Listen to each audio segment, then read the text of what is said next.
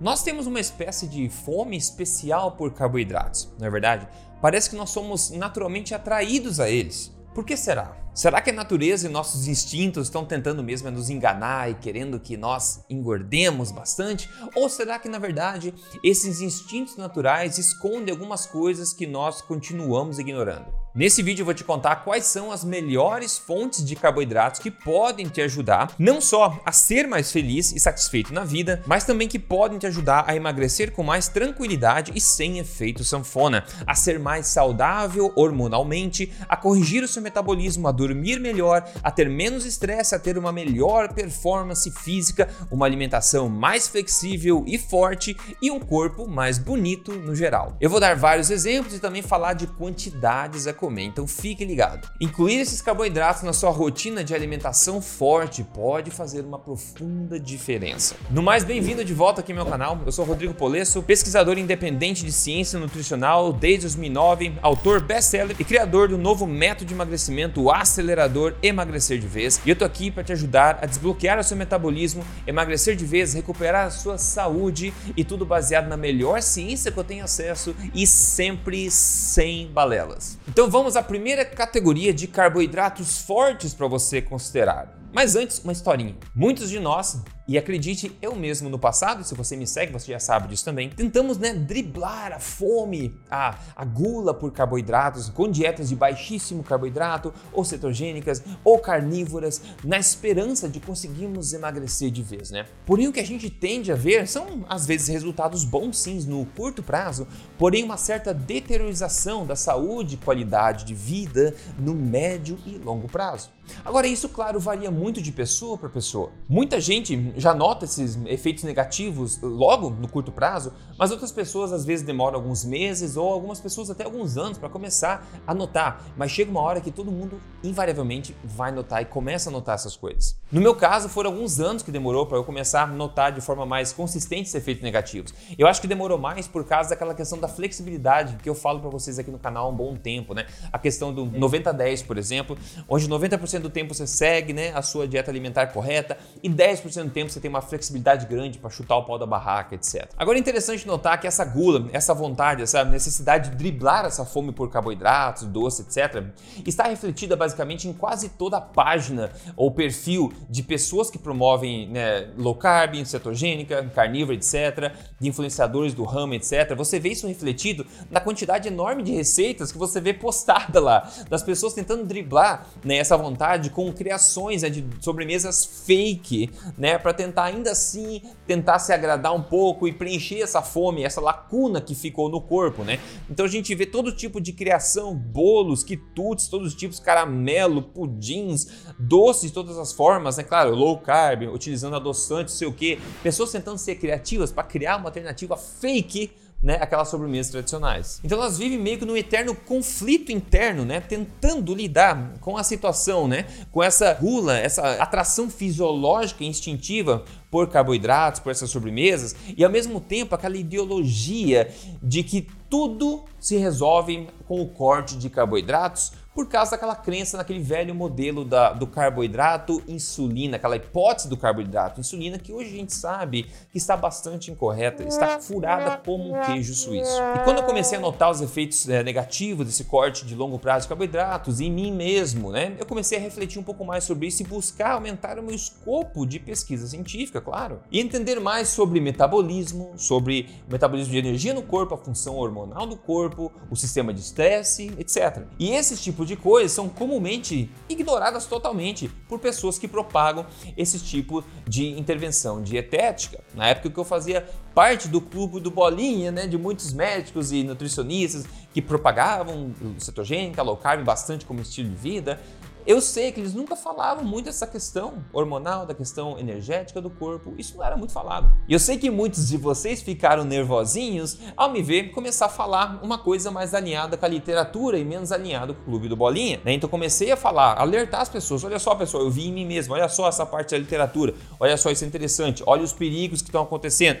Eu comecei a trazer isso tudo à tona. E claro que aí você acaba mexendo em gente que, que pessoas que têm essa ideologia muito forte ainda e não dá para agradar todo mundo sempre, né? Mas a minha busca aqui não é por popularidade, é sempre pela verdade. Eu vou continuar seguindo essa direção. E as mudanças que eu fiz na minha própria alimentação, incluindo corretamente carboidratos de uma boa quantidade, fizeram milagres para mim, na minha boa forma e também na minha saúde. Em pessoas ao meu redor e cada vez mais gente que vem seguindo o meu novo método de emagrecimento também. Então agora com esse contexto estabelecido que eu queria contar para vocês, vamos ver um pouquinho mais sobre os carboidratos em si, principalmente quais são os fortes, né? E quais são os carboidratos fracos. Os carboidratos fortes são oriundos da fazenda do Éden, da mãe natureza, e os fracos tipicamente são da fábrica do Éder, ou seja, da indústria, que são os ultraprocessados, coloridos, refinados e cheios de aditivos. Então nós vamos ignorá-los. Então, dito isso, vamos em frente com a primeira categoria, que são os carboidratos fortes. Primeiro, as frutas. As frutas são o doce original da natureza. Ao contrário do que é dito por aí, espécies de frutas doces, saborosas e maduras existem desde sempre na maior parte do mundo e sempre foram degustadas por gerações e gerações. Frutas tipicamente não contêm antinutrientes e foram feitas para serem consumidas. Frutas primordialmente são fontes de carboidratos, de açúcares naturais, como a frutose, a glicose e a sacarose, que são as duas moléculas né, de glicose e frutose juntas. E o nosso corpo sabe muito bem metabolizar todos os açúcares naturais facilmente. Bons exemplos disso são o mamão, um melão, a manga, o abacaxi, a uva, a banana, etc. Outros bons exemplos que são às vezes mais fáceis de serem digeridos quando cozidos são, por exemplo, a maçã, a pera, pêssego, ameixa, etc. E frutas tropicais no geral também são uma ótima escolha. Até frutas legume, né, como abóbora de todos os tipos também, frutas doces e não doces no geral. Próxima categoria, sucos naturais de fruta, claro. Os sucos frescos e naturais de frutas também são uma excelente fonte de carboidratos, de fácil digestão. No final vou comentar um pouquinho sobre o consumo de carboidratos para cada objetivo dependendo da pessoa, então fique ligado. Próxima categoria, as raízes e tubérculos. Enquanto as frutas são fontes de açúcares naturais, os tubérculos e raízes são primordialmente fontes de amido, que é um carboidrato também de fácil digestão. Eles são facilmente digeridos também, só que muitas pessoas, se você não tiver com o teu intestino funcionando corretamente, algumas pessoas podem notar algum problema com ingestão excessiva de amido. Então, preste atenção nisso. Algumas pessoas se dão melhores, né, favorecendo mais as frutas, né, e outras pessoas se dão melhor, favorecendo mais os amidos. Então, você tem que experimentar em você mesmo para saber qual que funciona melhor. Boas opções aqui são a batata, a batata doce, a mandioca, a batata salsa, cenoura, beterraba rabanete, inhame e você dá um tapa nesse botão de gostei desse vídeo se esse vídeo está agregando informação para você sendo útil para você também. Se você não segue o canal aqui, siga o canal. Isso que você vê aqui é uma vantagem competitiva que você agora tem. Liga o sininho também. E se você quer me seguir nas mídias sociais, eu tô lá em todo lugar. É só seguir lá Rodrigo Polesso no Instagram, etc. Já adiantando que o próximo vídeo aqui vai ser um vídeo sobre gorduras que você vai querer ver, então siga o canal aqui para você não perder. Uma exceção aqui no caso, eu não recomendo o consumo de sementes. E quando eu digo sementes, eu me refiro a tudo que é botanicamente classificado como semente. Como por exemplo, sementes de fato, né, semente de abóbora, semente de girassol, mas também nozes e oleaginosas no geral, e cereais também como trigo, cevada, centeio, aveia, etc. Né? Isso tudo são sementes botanicamente falando. E aqui tem uma exceção só que eu queria trazer, que é o arroz branco, que também é uma semente, só que o arroz branco ele é essencialmente só o amido, que ele geralmente é bem aceito pelas pessoas e muito bem digerido também e pode ser uma boa fonte de carboidratos, de amido nesse caso. E o arroz branco em si ele vem sendo consumido por gerações e gerações, né, por populações ao redor do mundo sem problema algum. Mas de novo, é importante lembrar que é importante você saber como inserir as coisas no contexto certo. Próxima categoria, legumes e folhas, que também são carboidratos. Eles são, obviamente, muito baixos em carboidratos no geral, mas ainda assim são essencialmente carboidratos. E aqui minha sugestão é que você priorize os legumes que você digere bem e se afaste daqueles que te dão gás ou desconforto intestinal. Bons exemplos são a abobrinha, ervilha, pepino, pimentão, palmito, tomate, chuchu, cogumelos, etc. Aliás, muitos desses legumes são na verdade frutas, botanicamente falando. E folhas no geral não recomendo o consumo em quantidade grande ou também cruas. Porém, eu também não acho que seja um grande problema você adicionar uma saladinha para dar uma crocância aí aqui e ali. Próxima categoria, os adoçantes naturais e ancestrais. Aliás, eu vou deixar na descrição desse vídeo aqui um outro vídeo que eu gravei com 7 segredos para você emagrecer mais com o uso inteligente de carboidratos. Então dá uma olhadinha depois. Então, em termos de adoçantes naturais e ancestrais, nós temos aí o mel, né, de todos os tipos, o xarope de maple também, o melaço de cana, o açúcar mascavo, a rapadura tradicional, né, esses açúcares vêm sendo utilizados por populações ao redor do mundo também há gerações sem o menor problema. O importante é você saber Exatamente. Incluir no contexto certo dependendo de pessoa a pessoa. Você adicionar essas coisas em cima de uma dieta péssima vai ser uma péssima ideia, óbvio. E aqui uma categoria bônus, sobremesas naturais e tradicionais. E elas tipicamente são feitas desses ingredientes que eu mencionei antes até agora. E mais, quando você tem uma dieta que inclui boas opções de carboidratos, você nota que a sua gula, né, por, por doce e carboidratos, abaixa muito, fica muito mais sob controle. Você não mais fica refém daquela gula como muita gente, você fica no controle dela. Então agora um aviso sobre o contexto metabólico. Enquanto não há evidência alguma que o consumo de carboidratos por si só seja problema, ou seja, a causa de qualquer coisa, diabetes, síndrome metabólica, etc., enquanto não existe nenhuma evidência mostrando uma relação causal entre o consumo de bons carboidratos e problemas metabólicos, também não é uma boa ideia se você está com metabolismo doente, como a disfunção energética, por exemplo, e você começa a adicionar carboidratos em cima de uma dieta ruim que foi a causa de fato dos problemas que você vem vivendo no momento.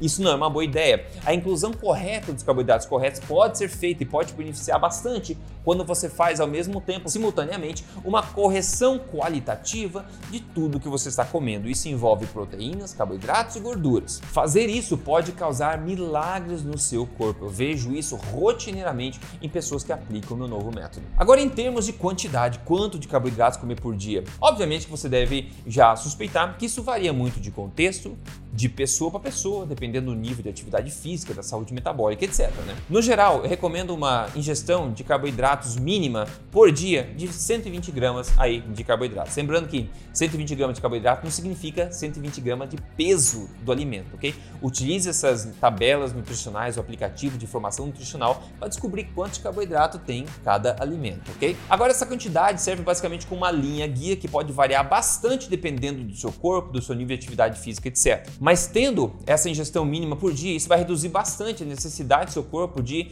de rodar um, é um, um processo chamado de gliconeogênese, que é um recurso metabólico importante, né, que é engatilhado por hormônios do estresse para produzir endogenamente, ou seja, de dentro do corpo, né, produzir ele mesmo, o corpo ele mesmo, glicose a partir de aminoácidos também, ou de, de glicerol, por exemplo, outras coisas. Então, basicamente, ao consumir essa quantidade de carboidratos, você poupa o seu corpo de ele ter que fazer esse, esse processo meio estressante de fabricar a glicose ele mesmo, ok? Mas agora, a quantidade ótima de carboidrato de cada pessoa pode variar bastante dependendo desses fatores que eu mencionei. Saúde metabólica, atividade física, do teu tamanho, etc. Mas isso é uma quantidade mínima, meio que bem documentada e cientificamente, que pode poupar o seu corpo de passar por esse estresse de fabricar ele mesmo a glicose que você não provê na sua alimentação. E se você quer colocar tudo isso em prática com a minha ajuda passo a passo, não só essa questão de carboidratos, mas também das proteínas, das gorduras, tudo passo a passo, refeição por refeição, dia a dia, com guias, listas de alimentos, receitas originais, cardápios de exemplo e um método metabólico de emagrecimento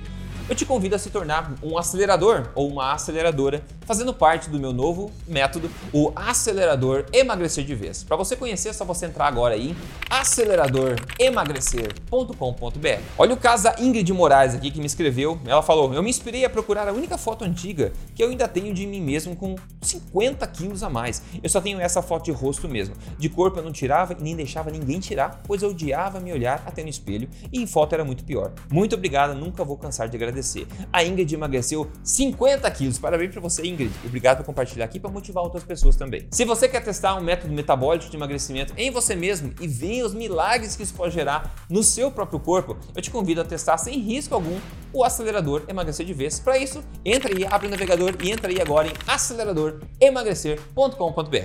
Eu espero que esse vídeo tenha sido útil para você, te ajudado a ver carboidratos de uma forma um pouco diferente, entender um pouco mais isso e como é que isso pode te beneficiar também. A gente se fala no próximo vídeo que vai ser sobre as gorduras. Até lá, um forte abraço e fique bem.